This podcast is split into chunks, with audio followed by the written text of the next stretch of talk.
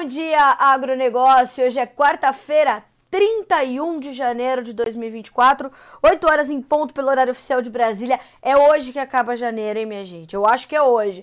A você que nos acompanha pelo Notícias Agrícolas ou pelo canal AgroPlus, sejam bem-vindos. A gente segue aqui com os nossos destaques desta manhã de quarta-feira. Nós vamos checar as notícias que são importantes. Hoje é a super quarta, mercado financeiro todo atento às notícias que partem dos Estados Unidos pelo Federal Reserve, Banco Central norte-americano, e pelo Copom, o Comitê de Política Monetária aqui no Brasil, ambos trazendo as suas taxas de juros atualizadas. Já já a gente vai dar mais detalhes sobre isso. Vamos, claro, falar sobre os protestos entre os produtores rurais europeus que estão se espalhando e se intensificando. Vamos mostrar fotos para vocês, porque a França, por exemplo, está toda fechada. É um cerco a Paris. Produtores por lá não estão para brincadeira, não, senhoras e senhores. Nós vamos falar ainda sobre a última declaração do ministro Carlos Fávaro sobre a comercialização de soja no país e vamos falar, claro, dessa realização de lucros que o mercado em Chicago está apresentando nesta quarta. Mas antes de mais nada, vamos saber, portanto, como é que estão os preços e aqui no Bom Dia Agronegócio você sabe antes e primeiro as informações que vão direcionar o seu dia e os seus negócios.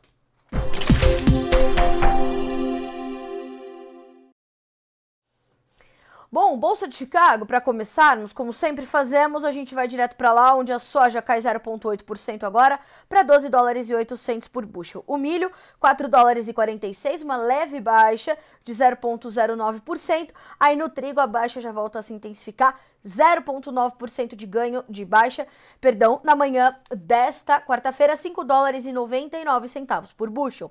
Ainda na Bolsa de Chicago, quem lidera as perdas hoje no complexo soja e entre soja, milho, farelo, trigo e milho é o óleo. O óleo perde agora mais de 1%.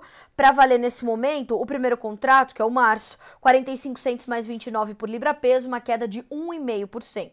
O farelo cai 0,4% para 361 dólares e 40 centavos por tonelada curta. Então, todos os grãos e derivados de soja hoje recuando na Bolsa de Chicago, reitero, quem, é, quem lidera essas perdas é o óleo de soja, já já vocês vão entender por quê. Nós temos ainda a Bolsa de Nova York para checar. Café caindo 0,4% de baixa, 1 dólar e 93 mais 15 por libra peso. Nós temos uh, o açúcar subindo 0,8% de alta, são 24 centos mais 9 por libra peso. O algodão sobe 0,2% de ganho, 84 centos mais 92 por libra. Aliás, hoje tem matéria especial sobre o mercado de algodão aqui no noticiasagricolas.com.br, fique ligado. E o petróleo, este caindo 1,05% no WTI, tá entendendo por quê? O, o óleo de soja está caindo mais de 1%, vai acompanhando o petróleo. Precisamos entender um pouco mais também de como é que está o mercado de óleos vegetais e monitorar essas perdas que vão hoje acompanhando o petróleo. Para o WTI, a baixa é agora de 1,05%, são 77 dólares e 2 por barril.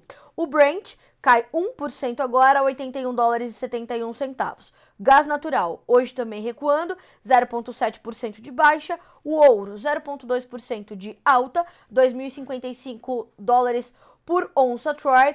A prata cai 0,2%, o cobre sobe 0,04%. Dólar index, vamos observar também, nesse momento alta de 0,2% para 103.402 pontos. São 8 horas e 4 minutos pelo horário oficial de Brasília. Antes da gente começar a checar as manchetes de hoje, vamos só ver como é que as cotações terminaram para as commodities agrícolas na bolsa de Dalian, mercado futuro chinês. Farelo, alta, óleo em queda, milho subindo, subindo levemente.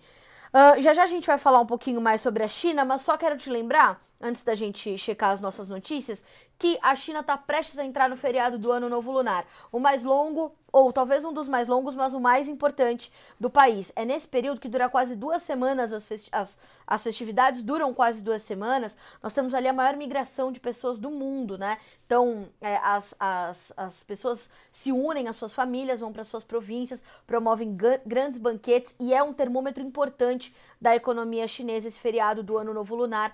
E a gente está prestes a entrar nesse feriado. Na sequência, a gente vai entender também como é que as coisas vão caminhar na China na sequência disso ok? 8 horas e 5 minutos pelo horário oficial de Brasília. Vamos às nossas notícias da manhã.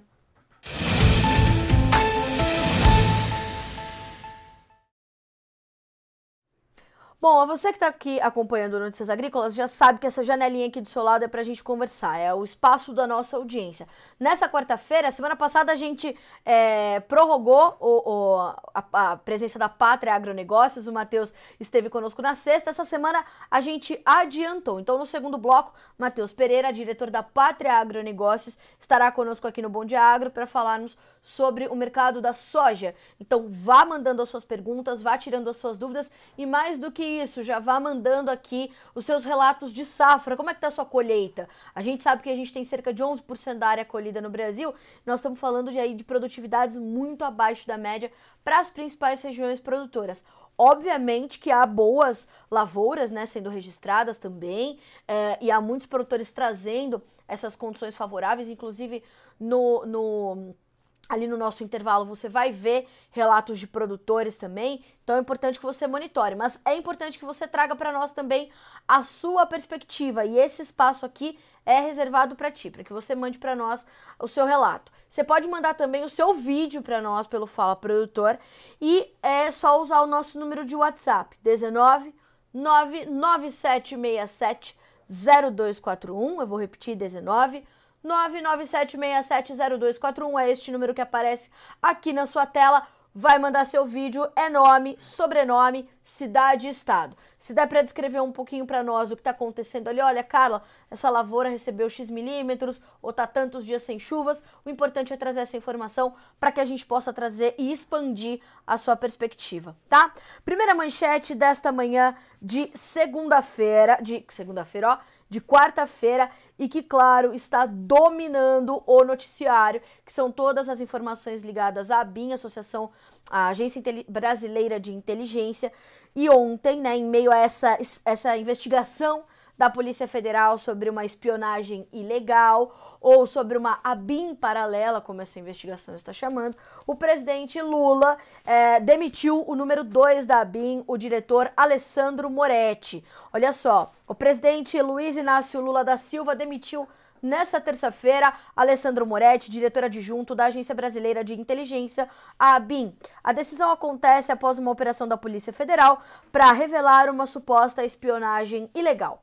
A exoneração foi publicada em edição extra do Diário Oficial da União. O substituto de Moretti é o especialista em inteligência Marco Aurélio Chaves Cepic, que fica dispensado de sua função como diretor da Escola de Inteligência da ABIN.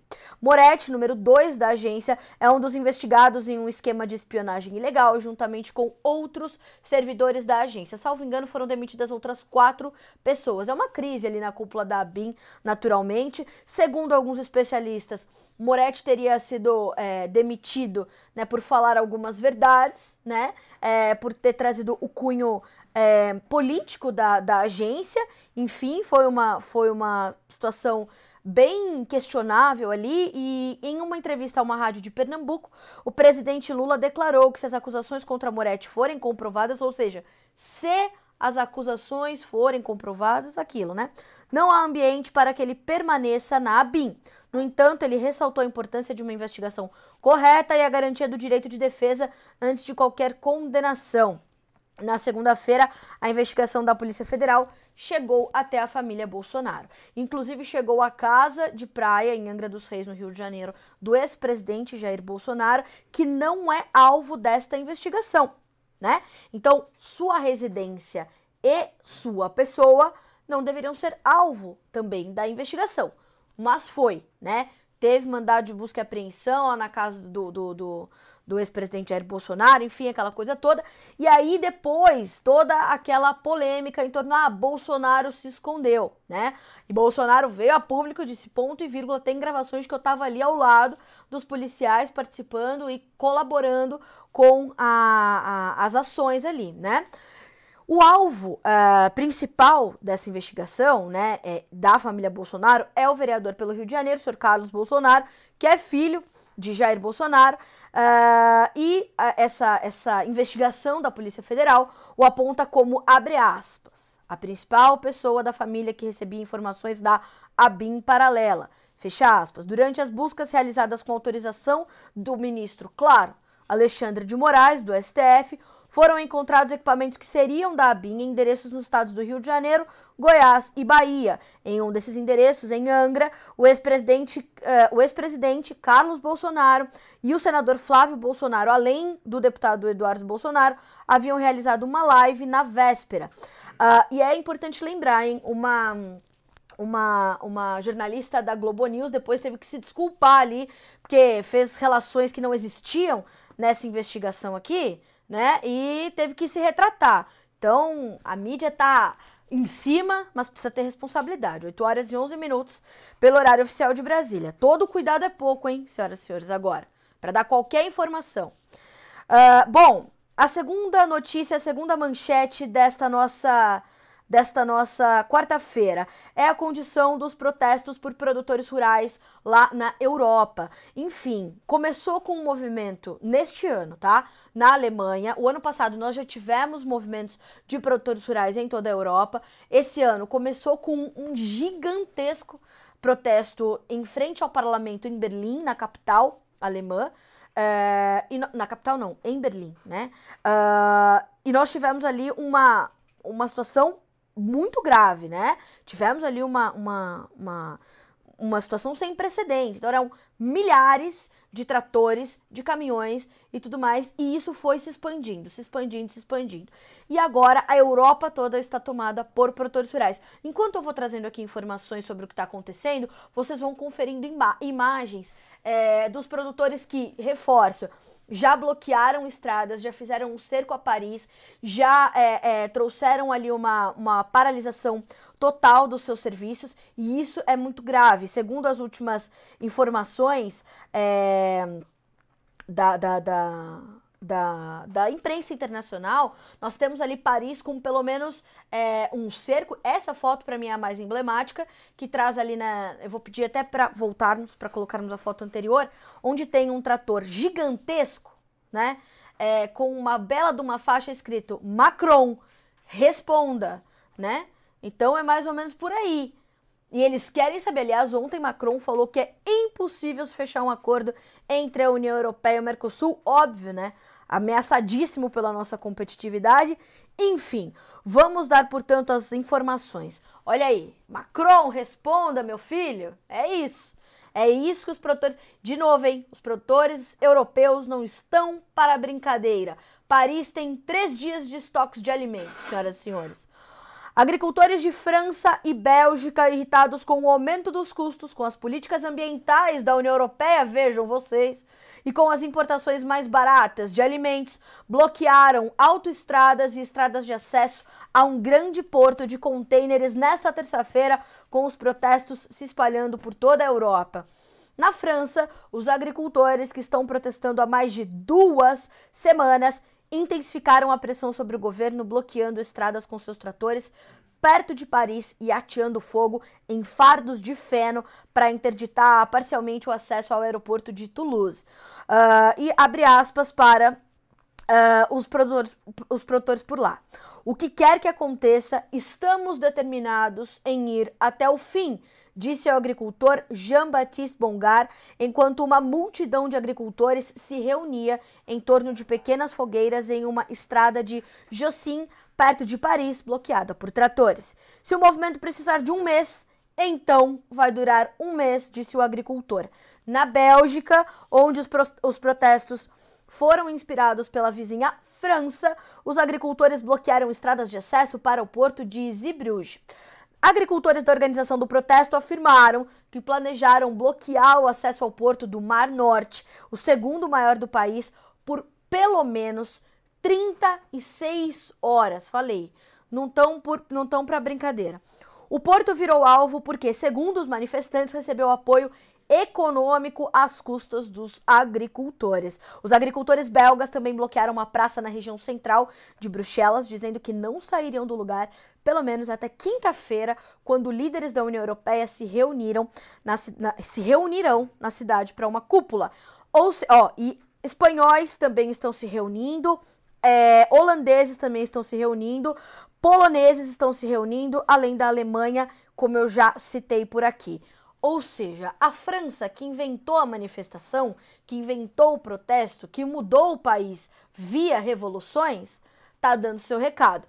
Seus vizinhos estão se unindo. De novo, hein? Não estão para brincadeira. E vejam que eles estão se queixando das questões ambientais. Se lá eles estão se queixando que eles não têm né, uma lei tão rigorosa quanto a nossa, que é o Código Florestal Brasileiro, a lei mais discutida nesse país desde a Constituição Federal, Imaginem só como eles estão se sentindo ameaçados pela nossa competitividade, senhoras e senhores. Isso é muito sério o que está acontecendo na Europa diz respeito imediata e diretamente a você, produtor brasileiro. Então, atenção total, a gente vai trazendo mais informações para vocês ao longo dos próximos dias. A você que está chegando agora ao Bom Dia Agronegócios, seja bem-vindo. No segundo bloco tem Matheus Pereira, diretor da Pátria Agronegócios, para falarmos sobre o mercado de soja, a formação de preços aqui no Brasil que estão nos menores níveis em três anos. Já já a gente vai falar sobre isso. E vá mandando aqui as suas perguntas, mandem também as suas, os seus posicionamentos, o seu relato de safra. Quer mandar um vídeo para nós? Facinho, facinho. Vai no WhatsApp 19 997670241. Eu vou repetir, 19 99767 0241. Mande para nós nome, sobrenome, cidade e estado. A gente quer receber a sua realidade da safra. O número que está aqui na sua tela é para você mandar o seu vídeo para o nosso momento Fala Produtor, sempre nos nossos intervalos. Na sequência das nossas notícias da manhã, nós vamos falar agora sobre a super quarta, né? Então, hoje o mercado financeiro está todo focado em entender como serão as taxas de juros no Brasil e nos Estados Unidos. Os principais mercados mundiais operam mistos, portanto, nesta quarta-feira, com investidores se preparando para a decisão do FONC, que é o Federal Open Market Committee, do Fed, que é o Federal Reserve, o Banco Central norte-americano, é uma espécie de copom para o Fed, é o FONC, né? Uh, e hoje, às 16 horas, horário de Brasília, o Banco Central americano vai divulgar sua decisão, seguida por uma entrevista coletiva com o presidente Jerome Powell às 16h30. Bom, o que que, o que que o mercado espera, né? Sempre muito mais do discurso do, do, do Jerome Powell do que da, do corte ou não, da movimentação ou não da taxa de juros, da taxa básica de juros dos Estados Unidos. As, as, um, as as palavras de Jerome Powell, as declarações, elas trazem muito mais sinais sobre a política monetária dos Estados Unidos do que efetivamente a taxa de juros. Nos Estados Unidos, nesse momento, os índices futuros acionários americanos operam sem direção única, ou seja, nem todos sobem ou nem todos descem, antes da decisão do Federal Reserve. Espera-se que o Fed mantenha a taxa de juros na faixa de 5,25 a 5,5%, mas os investidores também procurarão pistas Olha o que eu falei. Sobre as mudanças na postura política do Banco Central na declaração do Fed, do presidente do Fed, Jerome Powell, no pós-reunião. Bom, o que é importante a gente lembrar? Que os especialistas, os economistas, analistas, consultores estão esperando que os cortes para a taxa básica de juros dos Estados Unidos comecem a, a, a aparecer a partir de março. Alguns Alguns poucos nesse momento falam que talvez não, talvez a gente veja isso um pouco mais adiante, mas é quase que um ponto de convergência entre os especialistas que isso comece a acontecer em março. Bom, no Brasil, para o Brasil se espera uma manutenção né, da, da, da taxa, uma manutenção não, perdão, um corte na a manutenção da política de cortes, né? Uh, ou seja, hoje pode vir um novo corte de cerca de meio ponto percentual, é o consenso do mercado, aqui para nossa taxa básica de juros. É, e confirmado esse corte, a Selic voltaria, voltaria não, é, alcançaria o patamar de 11,25% ao ano. Além da política monetária, os investidores aguardam pela divulgação da taxa de desemprego de dezembro. Na sequência das nossas informações, vamos falar sobre o mercado de soja, embora o Matheus é, esteja conosco no segundo bloco para dar informações mais aprofundadas. Ontem a soja disparou na Bolsa de Chicago, fechou o dia com mais de 2% de alta e deu um, um, belo estímulo ali, né? Ou pelo menos deu um, um, um fôlego para o produtor brasileiro. Por quê? Os preços chegaram a subir até R$ reais por saca no mercado brasileiro ontem, contabilizando a melhor valorização ou a maior variação positiva deste ano e também melhorando muito, trazendo a paridade de exportação para o seu melhor momento de 2024. Essa movimentação de alta nos preços da soja ontem, ela em parte já é devolvida nesta manhã de quarta-feira. O mercado está realizando lucros.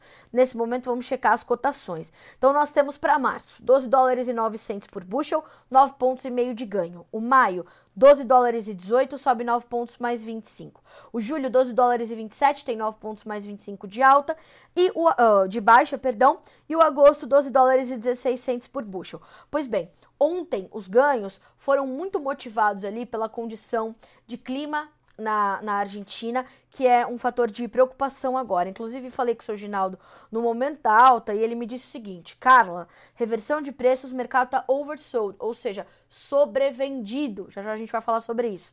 GFS, é o modelo americano de clima, indicando altas temperaturas para o Brasil e 15 dias de clima seco na Argentina. Isso trouxe uma, uma condição ali de, de espaço né, para o mercado se recuperar um pouquinho, tinha espaço para essa recuperação, porque na sessão anterior chegou a perder os 12 dólares no contrato março, estava operando abaixo dos 12. O mercado encontrou espaço nessa questão climática da Argentina, essa questão climática da Argentina deu um, um, um, promoveu um salto ali no farelo, o farelo subiu bem ontem e puxou os preços do grão também. Além disso, os fundos estão muito vendidos, ficou baratinho, vão comprar um pouquinho e vão equilibrando as suas posições. As posições vendidas dos fundos nesse momento, entre soja, milho, trigo, farelo e óleo, é uma das mais elevadas dos últimos anos. Ontem, inclusive, nós trouxemos uma matéria aqui no Notícias Agrícolas trazendo essa condição do mercado técnico cruzando com os fundamentos certo? Então, nós temos ainda um, um, um, movimento técnico dos fundos que acaba sendo um limitador para os preços, porque os fundos vão defender a sua posição vendida, então isso traz um, um, certo peso ao mercado, traz uma certa pressão, ao passo em que os fundamentos são positivos por agora. Além da quebra na safra do Brasil, que é algo consolidado, o mercado já entendeu, só não sabe ainda qual é o tamanho dessa quebra, e lembrando que Chicago vai se pautar muito nos números governamentais, a gente está falando de uso estimando 157 milhões de toneladas, a Conab 155, e nós sabemos que o Brasil não tem mais ambiente para colher tudo isso, mas são os números oficiais, respectivamente, do governo americano e do, e do, do governo brasileiro, 157, 155 milhões, nós temos esse quadro. Então, olhar para isso é completamente importante. Fundamentos versus mercado técnico, fundos, né? Fundos versus fundamentos. O que, que vai pesar mais? Pergunta para a gente fazer para o Matheus. Por que, que eu destaquei essa situação por aqui?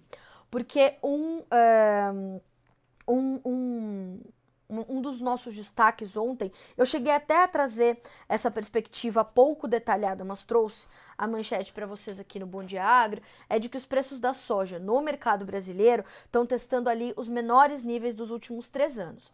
Entre 2021 e 2023, os preços da soja nos portos brasileiros variaram de 167 a 186 reais por saca. Uma loucura, né? Vocês se lembram desses momentos, né? Quando a soja estava quase 200 reais no porto e os sortudos conseguiram vender sua soja a mais de 200.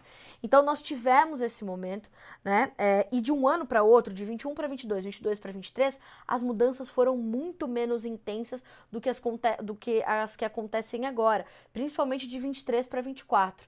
Então são variações que superam 30% se a gente confrontar o preço de 24 com 23, com 22 e com 21. Essa matéria está detalhada para você aqui no noticiasagricolas.com.br.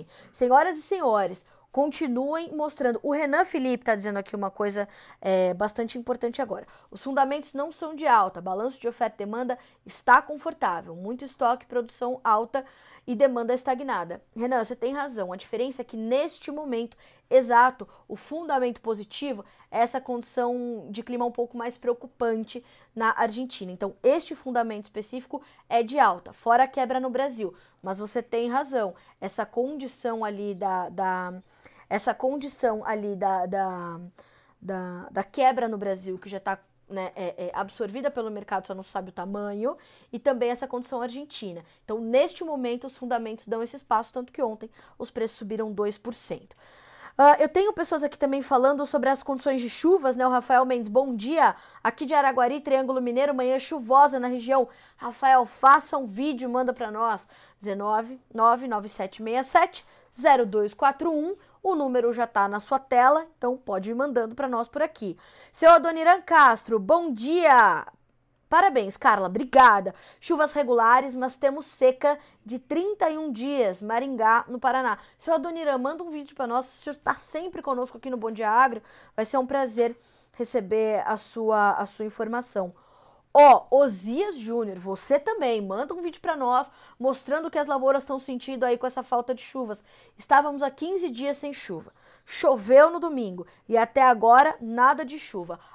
Alguma previsão para o final de semana? A hora que a gente chegar ali no Fala Produtor, eu vou dar um pouquinho mais de espaço à previsão do tempo, aí eu vou buscar essas, essas previsões para ti, tá bom, Osias? Mas faça um vídeo para nós e manda pra gente, tá? Vai ficando até o final, porque no segundo bloco tem Matheus Pereira, diretor da Pátria, pra gente falar inclusive de clima, tá? Ó, pra gente concluir as manchetes dessa dessa quarta-feira, eu trouxe essa perspectiva do mercado da soja para trazer o gancho para essa segunda informação, que foi uma declaração do ministro da Agricultura, Carlos Fávaro, dada ontem, sobre o comércio de soja no Brasil. Segundo o ministro da Agricultura, é, que ele disse nessa terça-feira, por hora não é necessário qualquer apoio à comercialização da safra de soja no Brasil, uma vez que os preços da oleaginosa ainda se encontram acima do valor mínimo estabelecido pelo governo para tais operações. Foi feito um pedido, foi protocolado esse pedido no mapa em outras né, associações é, é, pela ProSoja Brasil há alguns meses, é, quando os preços começaram a recuar. Né? Uh, isso foi dada essa informação pelo presidente da ProSoja Brasil, o seu Antônio Galvão, é, dizendo que realmente havia a necessidade dessa, desse, desse apoio governamental, pelo menos de um olhar diferenciado. Mas Fávaro disse: momentaneamente ainda não se faz necessário. O preço, ainda nas regiões mais longínquas dos portos, seguem acima do preço mínimo. Não se faz necessário o apoio à comercialização de soja, fecha aspas, dizendo Fávaro a jornalistas após apresentar um cenário das dificuldades enfrentadas por produtores brasileiros ao ministro da Fazenda, o senhor Fernando Haddad. O Brasil em especial Mato Grosso, principal produtor de grãos e oleaginosas, enfrenta uma quebra de safra. O preço mínimo da soja estabelecido pelo governo para a safra 23-24 é o de R$ 86,54 por saca, segundo uma portaria publicada em setembro do ano passado. Enquanto isso, os preços da soja em algumas áreas mato-grossenses ainda se encontram de fato acima do, do mínimo estipulado pelo governo, mas se aproximando já dos R$ 86,54. Ontem, quando nós trouxemos essa entrevista com o Vlamir, falando desses menores preços em três anos, já que esse é um diagnóstico dele, né, embora os analistas venham comentando sobre isso, mas nós trouxemos da perspectiva do Vlamir essa, essa informação.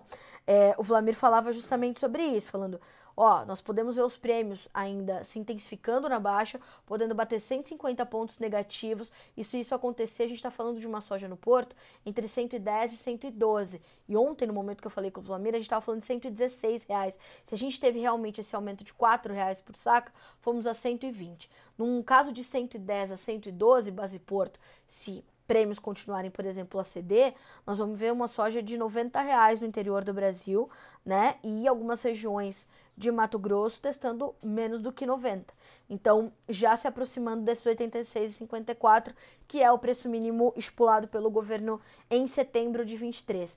Então, é um momento realmente de, é, de muita angústia, né? É, é um momento onde a gente está tratando muito das margens, está tratando muito de entender por que, que o mercado ainda não, não ou por que, por que, que o mercado não absorve isso, né? Absorve de forma diferente justamente por conta dessa demanda um pouco mais paulatina, mais cadenciada dos chineses, mais distribuída, é, essa perspectiva de uma safra regular na Argentina e no cômputo geral o entendimento de que haverá mais soja este ano. Então tem mesmo essa, essa dificuldade do mercado de se recuperar, enfim. É, eu tenho visto aqui muitas, muitas informações de vocês é, e a gente vai comentar todas elas, inclusive durante a entrevista do Matheus, que compete mais ao Matheus do que a mim. né?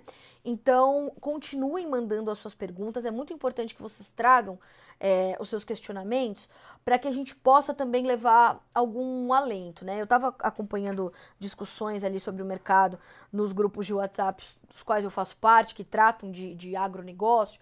E eles, é, todos eles, a pauta é essa, né? O que o produtor vai fazer, o, por que, que o mercado não tem esse entendimento. Então, é isso, é esse balanço de oferta e demanda que se mostra um pouco mais confortável.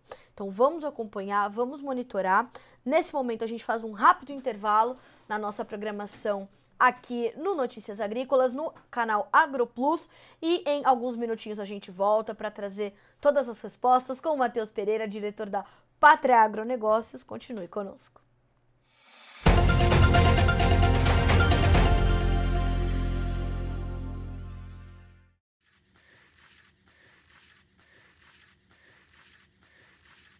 Hoje é dia 30 aqui, ó. 7h50 da manhã. Aqui nessa lavoura aqui deu 4 milímetros. Mas tá bonita. Essa é a lavoura que nós sofreu para segurar o percevejo. Mas tem, tem, tem bastante brotinho aí onde ele atacou. Mas a adubação foi foi boa, né? E fizemos nos. Vamos ver o que vai dar. Mas judiou um pouco, judiou um pouco. Mas temos aí. Fazer o que, né? É a vida de produtor. Ainda tem um, um pouquinho, uma que outra lagarta. Mas no modo geral tá muito bom. Essa chuvinha veio na hora certa, foi ontem à tarde. Então vai ajudar bastante. Esse é outro talhão, tá esperando, porque nós não temos tempo agora. Tá na hora de fazer a aplicação de de adubo 20020. Esse outro aqui também. Mas temos que terminar a colheita. Então vai sacrificar um pouco. Mas aqui está tranquilo de, de pragas, graças a Deus. Né, fizemos duas, três aplicações aqui de papel cervejo já, desse tamanho. É, doutor Gasola não é fácil, né? Dessecamos o soja com com produto para percevejo. E depois fizemos uma quando estava emergindo o milho, já com uma limpa, né? E agora foi feito faz uns 5, 6 dias atrás, é, a outra para percevejo, dei só inseticida. Aí agora aqui estamos aguardando para fazer a adubação e depois mais uma limpa, mas está limpa, né? E aí na limpa já vamos colocar mais um inseticida aí para é, eventuais né, é, percevejos y, y lagartas. Hola, ¿cómo están? Acá estoy, tuve toda la ruta tratando de parar en los cultivos para que se vea que todos, en este caso girasol, maíz, hojas, todos están eh, con estrés, necesitando lluvias. Eh, hoy especialmente hizo 39 grados de calor, después de muchos días que no llueve y además eh, sigue, sigue este calor terrible, por lo menos no hubo viento hoy, pero todos los otros días sí. É, assim que esperando que cheguem as chuvas urgentes. Aí começou a formar uma chuva aqui hoje de novo. Tem uns dias já sem chuva aqui em Araguari. Vamos ver se hoje vem.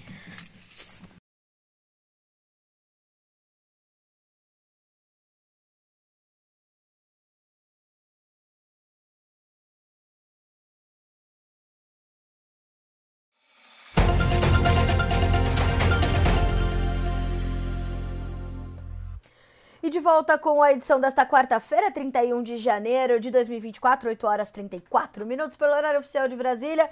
Sejam bem-vindos de volta, você que nos acompanha pelo Notícias Agrícolas ou pelo canal AgroPlus. Sejam todos bem-vindos. A gente volta com muitas informações por aqui, com muitas, muitos questionamentos, né? E eu gostei muito desse comentário aqui do Osias, que diz assim, ó, Carla, se os produtores brasileiros fossem unidos como os europeus, não seríamos tão atacados.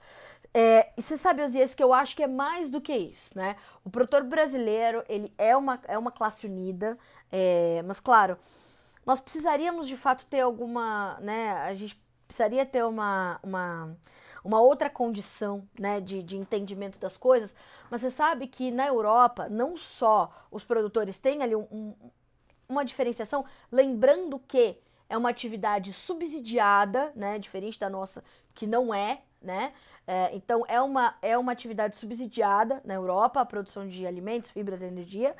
E a gente está falando de um outro porte ali de, de produção e tudo mais, mas mais do que isso, o entendimento da sociedade sobre o produtor é completamente diferente. Na Europa, aliás, fazendo aqui uma, uma correção, né? Eu, em, por um momento a minha cabeça bugou e eu falei: e a capital da Alemanha? É Berlim ou é Hamburgo? Não, é Berlim. Eu tava certo, depois eu mesma me corrigi, mas lá na capital Berlim, quando houve o início ali dos, das manifestações, dos protestos, o que aconteceu? né? Uh, não só os produtores rurais estavam se manifestando, mas como outros se uniram a eles, outros setores: logística, pesca, hotelaria, gastronomia, bares, o setor de bebidas e a sociedade se uniu e falou: tudo bem, se vocês tiverem que se manifestar para a gente continuar comendo bem, para vocês terem segurança para trabalhar, continuem o tempo que for necessário. Então, o entendimento da sociedade sobre o agronegócio, sobre a produção de alimentos, é completamente diferente na Europa.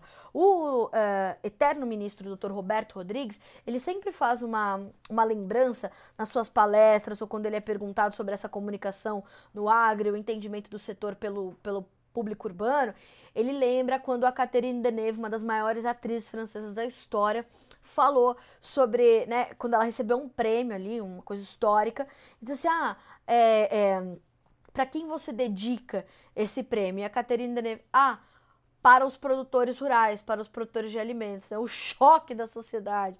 Como assim? Né? Não vai dedicar um beijo para minha mãe, para meu pai, para você? Não ela dedicou aos produtores. Então, então, veja que loucura que é. É a percepção também da sociedade europeia em torno da produção de alimentos, que é diferente. 8 horas e 37 minutos pelo horário oficial de Brasília. Vamos ao nosso quadro de entrevistas dessa quarta-feira aqui no Bom Dia Agronegócio.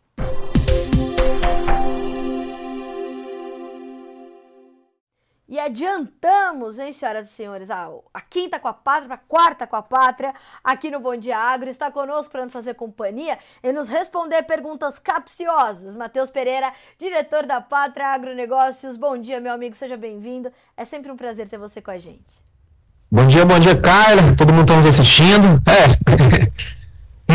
Momento difícil exige perguntas difíceis. Então, é, estamos aqui para isso. Chegou disposto, hein, Matheusinho?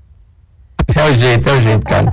E ó, eu posso até fazer um adendo, Carla, a sua pauta anterior à abertura do bloco aqui do, claro. do, do, de entrevistas? Claro, fica à vontade, tá em casa. eu até acrescentaria, o Carlos, assim, é, em conversas ali com, hoje, né, representantes de classe do nosso setor, né, da agricultura no Brasil, né, é, hum. nos últimos semanas, meses, né, Sou filho de um grande representante da classe, né? Bartolomeu Braz Pereira, fundador Esse... da ProSoja Goiás, né? Já é foi bravo. presidente da ProSoja Brasil. Realmente tenho muito orgulho de ser filho de quem sou, né? Tanto de pai quanto de mãe. Pessoas muito batalhadoras, né? Mas é, é, é, é impressionante, Carlos, assim, o quão tarde, né? O nosso setor acordou para realmente levantar a bandeira e defender o agronegócio. Né? Sim. Ah, os nossos grandes concorrentes, né, de, por matérias-primas, os nossos grandes consumidores, né, já estão há décadas, né, fazendo lobby contrário ao nosso setor, realmente tentando denegrir, pressionar realmente o nosso país, né, criando essas pautas ambientaloides, né, criando realmente essas retóricas para desconstruir a imagem do produtor rural, do pecuarista brasileiro, né. Então realmente foi um, um despertar tardio e não só isso, cara. Hoje falta-se realmente, né, pessoas que estão realmente que, eh, não só querendo cobrar do setor, mas também engajar em representar realmente uma classe, nem que seja regional através de um sindicato rural, que seja de uma, de uma, uma federação estadual, que seja realmente de uma de uma, um, uma classe como a ProSojas estaduais, tá? Faltam-se né, pessoas que queiram realmente bater no peito e levantar a bandeira. Tá? A gente vê ali ah, grandes imagens, né, como o meu grande amigo Dari Fronza, como o Maurício Buffon no Tocantins, Sim. como no Mato Grosso Lucas Berber, Fernando Cadori. Aqui dentro do Goiás temos Barzô, temos Raganin, temos meu, meu próprio pai Bartolomeu. Ah, em Brasília a gente tem o Fabrício, né, diretor executivo da ProSoja Brasil, fazendo um trabalho de guerreiro lá também, levantando nossa bandeira, defendendo o nosso setor. No Rio Grande do Sul a gente tem, enfim, algumas dezenas também de representantes, né? Meu grande amigo Fux, no Paraná não diferente. Mas sempre as mesmas pessoas. Não existem hoje novas, né, novas caras querendo realmente levantar a bandeira e puxar realmente esse setor que é complicado. A gente vê lá fora, cara, como o caso da Europa, né, que foi citado uma certa união da classe produtiva, né, mas não só união, de muita representatividade. Então falta-se realmente, pessoas, vocês estão escutando, talvez produtores rurais que ficam cobrando, talvez, os seus líderes regionais, que não só cobrem, mas também que tomem né, a disposição a se tornar também um líder no futuro. Porque é isso que a gente precisa de conscientização. Mais pessoas querendo liderar, essas pessoas que já estão há 10, 15, 20 anos na representação, são pessoas que já estão cansadas realmente, não têm essa energia né, de quando tinham lá 30, seus 35, 40 anos de idade. Então a gente precisa realmente de uma renovação, de um quadro, né, de novos representantes, para que a gente possa né, continuar esse trabalho que foi tardiamente começado, não foi por falta realmente de, uh, de, de, enfim, de, uh, de tentativas, né, mas só a gente realmente percebeu o jogo que o nosso lobby contrário estava fazendo há, há poucas décadas atrás, tá, cara? Então, é até talvez um despertar, né, para quem está nos escutando, Sim. que não só cobrem, também tentem, né, levantar a bandeira, vestir o colete e se tornar um líder no futuro. Que é isso que a gente precisa para continuar representando e crescendo nesse né, lobby a favor do nosso setor, cara. Não, excelente perspectiva para a gente começar a nossa entrevista aqui, porque de fato, né, Matheus, essa pauta está dominando o noticiário internacional e quando isso acontece no Brasil, a gente também não vê a mídia generalista dar o espaço todo que grandes jornais do mundo todo, como o The Guardian, o The Washington Post, uh, o Deutsche Welle, que é o maior portal de notícias da Alemanha, a France Presse, que é a maior notícia de, de, de no, agência de notícias da França, todos os grandes veículos estão ali dando espaço para essas manifestações. Quando isso acontece no Brasil, a, a, grande mídia ela vai achar outra pauta para não dar espaço para isso, né? Exatamente. Então, é, de, de a... Eu até esqueci Exato. de citar o meu grande amigo Antônio Galvão também, presidente atual da ProSoja Brasil também, que fez um exímio trabalho, né? Realmente tem enfrentado realmente um, um, governo que distou um pouco do nosso setor, mas agora tenta realinhamento, né? Mas é isso bem, Carla, é é, é, aqui no Brasil, quando há a tentativa de mostrar o lobby a favor do nosso setor, parece que a grande mídia quer denegrir, né? quer afundar, porque já estão há mais tempo fazendo o, lobby contrário ao nosso setor do que nós tentando levantar a bandeira e mostrar o que é de fato verídico dentro do campo. Né? E aí, nesse, nesse, nesse, nesse guarda-chuva de grandes líderes, eu vou colocar, claro, o grande João Batista Olive, que na imprensa é o grande nome do agronegócio brasileiro que vai defendendo os homens do campo já, sei lá, 40 anos ele faz isso uma loucura a carreira do João nesse sentido, né, Matheus? Exatamente, Carla. E assim, o João, que tá lá, né, na sua quarta década já, fincando essa bandeira, né, batendo no peito, tomando tapa na cara, mas com a cabeça muito erguida, né, levantando realmente uh, o setor do agronegócio brasileiro, né, e talvez encaixe, né, realmente nessa, nessa mesma percepção, né, sobre as lideranças que hoje estão, que precisam de não renovação, mas precisa dessa sucessão, né? De novas Sim. pessoas que estão querendo engajar novamente, né? Como você está fazendo o seu trabalho aqui, cara, como eu faço o meu, e precisamos de mais pessoas realmente tentando levantar a bandeira, né? E conscientizando. Apesar de a gente achar que a nossa prospecção, né, nossa dispersão, que no que falamos, ela é grande, é muito mais pessoas desinformadas sobre o nosso setor do que informadas. É verdade. Então é, é um trabalho complicado ainda pela frente para ser levantado, cara. É verdade, você tem toda a razão. Agora, Matheus, ontem Chicago deu uma bela do Michelingada, 2% de alta, hoje já está devolvendo parte desses ganhos. O que que, um, motivou as altas de ontem e dois, motiva as baixas de hoje? É um movimento de realização de lucros? Carla, primeiramente, né, ontem pela manhã também no mercado noturno, né, que a gente chama de overnight, né, Uh, o Chicago também uh, estava em queda, né? A gente abriu um dia na sessão dessa terça-feira com o Chicago em baixa.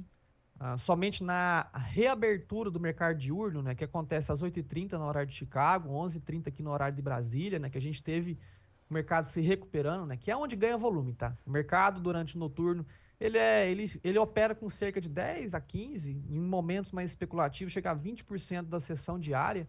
Então, é, volume, né, percentual, 10, 15, 20% sobre o volume diário de operações. Então, o grosso realmente, né, a, da, da movimentação, ela entra depois das 11h30, né, e percorre até as 4h20 da tarde, horário local aqui de, de Brasília.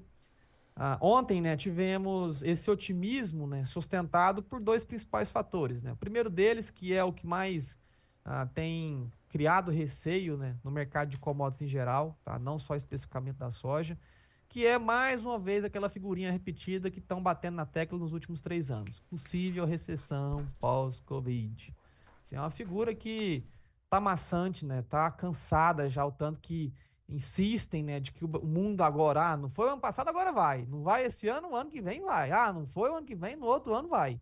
Que é potencialmente entraremos em recessão, sabe? A gente tem que entender que é, períodos né, de recessão, eles antecedem eventos né, não premeditados, como foi o caso é, do, do, do, dessa crise pandêmica, né, coronavírus. Ah, porém, né, ah, que recessões ela é quando não, não existe contra-reação a um evento não premeditado. E a gente teve muitas contra-reações, né, contra-ataques, né, essas, essas injeções né, quase incessantes do Banco Central norte-americano, Federal Reserve, né, injeções de capital para controlar a crise ah, a crise econômica pós-Covid. China também, na última semana, no dia 26, anunciou o maior pacote de incentivo da história chinesa, quase um trilhão de dólares que serão injetados na economia chinesa para tentar realmente reerguer, sair dessa percepção de, de possível recessão. E aí tivemos ontem, Carla, o FMI, Fundo Monetário Internacional, trazendo mais esperanças né, a esses especuladores, né, a esses engravatados dentro de ar-condicionado, que olham o planeta através de telinhas, né? De que ontem o próprio Fundo Monetário alegou que o segundo semestre, né? O primeiro semestre de 2024 ainda pode ser um pouco problematizado, um pouco mais lateralizado, porém há sim esperança de crescimento ao longo de 2024, trazendo um cenário né, de crescimento a nível global um pouco mais esperançoso. E junto com isso a gente tem o caso da Argentina, né? Que muitos hoje usam da retórica de que a Argentina sobrepõe o Brasil. A gente tanto bate nessa tecla que a produção virtual da soja argentina, sim, somada a Brasil, somada a Paraguai, Uruguai, Bolívia, né? É uma produção total acima do ano passado. A oferta do grão in natura disponível é inferior ao que foi observado em 2023. Mas a Argentina tem passado por alguns problemas, né? São ali duas semanas de seca em algumas regiões, previsões de mais 7 a 10 dias de estiagens. A Argentina que ainda nem acabou o plantio, tem muita água para passar debaixo da ponte no território dos nossos irmãos. Então, são esses dois fatores que fomentaram as altas ali, né, Carla? Que agora a gente tem, né, nesse início de manhã, mercado noturno, uma tentativa de devolução, né, de parte do movimento especulativo de ontem. Matheus, a gente, eu vou direto para as nossas perguntas aqui, né? Porque sempre que você vem para cá, as perguntas vão, vão chegando. Uh, e todas elas estão muito relacionadas, claro, à formação dos preços no Brasil. Porque essa estilingada ontem de Chicago não mudou muito o cenário para o produtor brasileiro, né? Os preços ainda estão garantindo margens muito apertadas ou já não garantem para alguns produtores em determinadas partes do país. A, o Lorenzo Junqueira te faz uma pergunta bem interessante. Bom dia, Carla e Matheus. Bom dia, Lorenzo. É, dia 8 tem novo relatório oficial da Conab. Qual a sua expectativa sobre ele? Você imagina que a Conab vai fazer um corte um pouco mais profundo, dessa vez na nossa safra de soja? Isso pode refletir em Chicago? Olha, é, Lorenzo, bom ponto, tá? É, é, a Conab ela está um pouco mais interessada realmente em melhorar a metodologia. Isso é, é até um ponto favorável realmente do Ministério da Agricultura hoje, né? Em querer realmente escutar mais o setor, escutar mais quem está em campo, né? Quem está rodando, quem entende, quem está sentindo a dor. E a Conab provavelmente pode sim trazer um corte mais agressivo, tá? Nas últimas semanas, alguns representantes da Conab rodaram uh, os principais estados afetados, né? Em especial conversando com esses representantes de classe a nível estadual, a nível nacional, para entender realmente qual é o sentimento de quem está do outro lado da ponta, quem está dentro da porteira. Uh, na, pró na próxima semana, sim, veremos cortes. Esperamos que sejam cortes um pouco mais condizentes com a realidade, né? Falar em 155 milhões de toneladas para a safra brasileira é epifania, é irracionalidade. A gente sabe que não condiz com a realidade de campo hoje. O Brasil não tem esse potencial produtivo de sequer ultrapassar 150 milhões de toneladas produzidas de soja no Brasil. Então, sim, é esperado um corte um pouco mais intenso, tá? Pelo menos é o que nós aqui na Pata esperamos. E pode sim trazer essa tentativa de recuperação, essa conscientização ao mercado, né, que ainda espera, né, diante dos, dos últimos números oficiais, Conab e USDA, Conab com 155, USDA com 157 milhões estimados de soja para o Brasil. O mercado ainda tem, até o momento, até o dia 8, até a próxima semana, ainda tem esses números estimados ali no começo de janeiro, como né, a, a, a foto, né, a fotografia tirada sobre o Brasil, Carla. Matheus, o Márcio Fagundes Camargo. Bom dia, Carlinha, e bom dia, Matheus. Como vai ficar o preço da soja para o próximo mês, que começa amanhã, fevereiro? Quais são suas perspectivas, principalmente com a China entrando no feriado do Ano Novo Lunar e deixando o mercado esvaziado? Olha, é, no curto prazo, o mercado da soja não tem capacidade de reação agressiva, tá, pessoal? A gente, infelizmente, né, o mercado ela entra nessa espiral de baixa, pressionado realmente por essa falta né, de consenso sobre o nosso país. Esse consenso não é criado da noite para o dia, tá? assim como foi a safra de 2022, né? algo semelhante ali, não idêntico, nem perto está idêntico. Mas ano 2022 também iniciamos o ciclo safra, duas safras atrás, né? Iniciamos aquele ciclo safra com grande parte do mercado esperando uma safra de 148 a 150 milhões de toneladas. Sim. Foi a primeira vez na história do Brasil, dois anos né, atrás, que atingimos né, o potencial produtivo de colocar mais de 150 milhões de toneladas de soja produzidas no Brasil.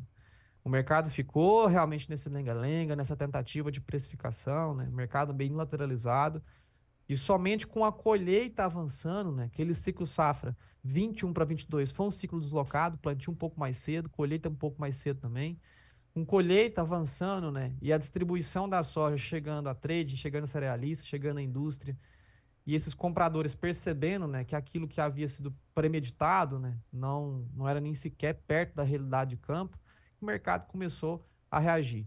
Esse ano a gente não espera uma tendência diferente, tá? Aonde que estamos com um calendário mais atrasado. Tá? Vale lembrar que iniciamos o plantio mais cedo esse ano? Sim. Iniciamos pela primeira vez desde a advenção aí do, do, do, do calendário sanitário, né? o vazio sanitário do Brasil.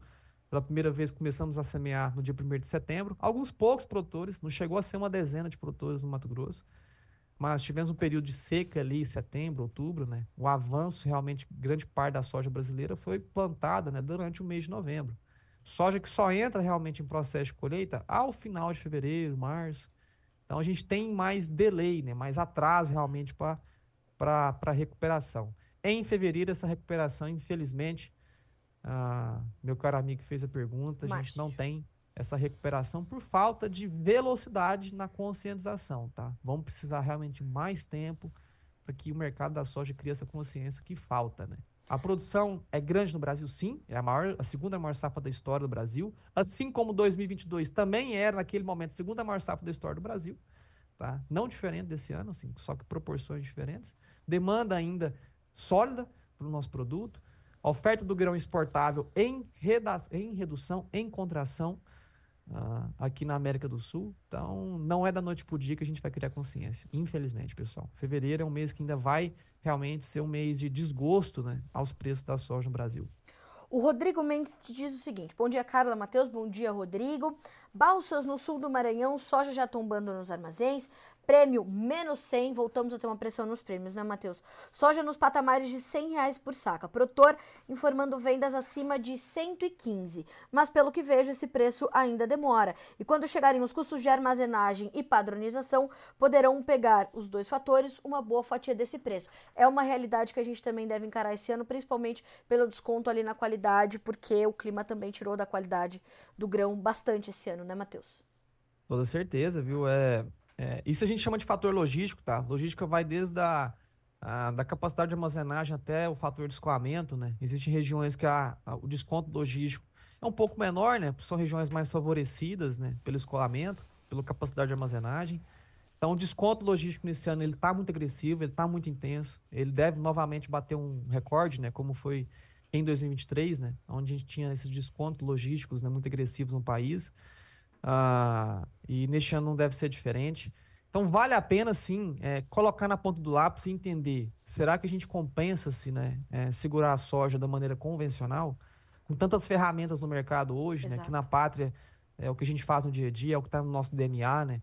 De construir essas estratégias né, para o cliente final, em montar operações, seguros atrelados a preço da soja dentro do Brasil, tá? Não precisa-se mais usar referências em Chicago dentro da pátria, né? Fomos a primeira consultoria da liquidez em volume é, realmente para a clientela para operar contratos atrelados ao preço da soja dentro do Brasil, tá? Não mais usando exclusivamente Chicago, né? Que tirava o poder da reação dos prêmios, tirava realmente grande parte do que a gente chama de bases, né? No, no, no linguajar técnico, né? Então, Tem maneiras mais eficientes, tá? Da gente carregar a soja no papel, não na mão. Existem maneiras de você realmente submeter à venda a próxima esses patamares de 100 reais a saca hoje, né? Colocar o dinheiro no bolso, é, honrar com os compromissos financeiros e ter aquela equivalência da tua soja que estaria sendo armazenada, pagando desconto, quebra técnica, né?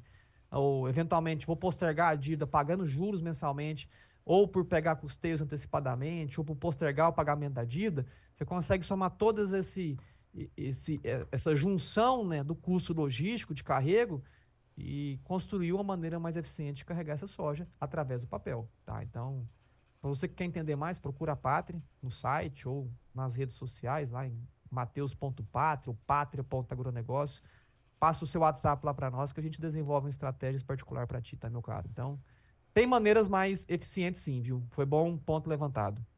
Matheus, quero muito te agradecer. Infelizmente, o nosso tempo né, é, se encerrou. Mas semana que vem tem mais Matheus Pereira, diretor da Pátria. E a gente continua construindo conteúdos né, para nossos para nossa audiência aqui também, além do Bom Dia Agronegócio. Semana passada teve live. A gente vai ajustar mais alguns conteúdos para vocês, para que as perguntas continuem a ser respondidas. Meu amigo, obrigada mais uma vez pela companhia. Sempre juntos aqui, é, pelo menos uma vez por semana. Semana que vem tem mais. Obrigada. Te desejo uma excelente semana para se concluir ainda e a gente continua a se falar. Tamo junto, Carla. Sim. Semana que vem, quinta-feira, né? Como deveria ser sempre, mas por, enfim, ocasião extraordinária, tem coisa Lógico. boa pela frente, pessoal. Na semana que vem, talvez a gente consiga né, de demonstrar o que realmente estamos fazendo nessa quinta-feira, né? Ainda realmente é melhor a gente manter uh, de um fogo mais baixo, né? Poeira baixa sobre o que tem sido desenvolvido, né? Mas é, o mercado precisa de conscientização, isso que a gente tem tentado fazer realmente no Brasil, mostrar a realidade do campo, que não está fácil, muita gente jogando contra, muita gente mijando na onça morta agora, né? Batendo no peito, disse, disse, ah, eu sempre falei, sempre falei. Tá falando que soja vai cair desde 2005. Uma hora o relógio quebrar dá certa, né? Então, muito cuidado, muita atenção. Semana que vem, quinta-feira, tamo junto, Carla. Todos estão assistindo. Abraço Sei. a todos, fiquem com Deus. Um abraço, fica com Deus, meu amigo. Obrigada, até a próxima. Até. Até. Senhoras e senhores, quero agradecer todas as perguntas que a gente está recebendo aqui e, claro, ao Matheus Pereira, diretor da Pátria Agronegócios, toda semana conosco aqui no Bom Dia Agro, para ir respondendo as suas perguntas. Já já você que está chegando agora, essa entrevista vai estar tá na íntegra disponível para você aqui no Notícias Agrícolas. E agora a gente vai para o nosso quadro Fala Produtor, dessa quarta-feira aqui no Bom Dia Agro.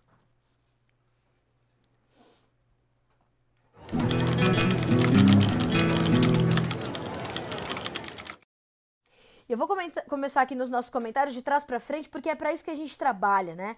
Tiago Pereira, bom dia, Carla. Cada palavra de vocês aprendo mais. Bora começar um novo semestre, agronomia bacharelado. Olha aí, novos líderes, novos profissionais se formando para o agronegócio brasileiro.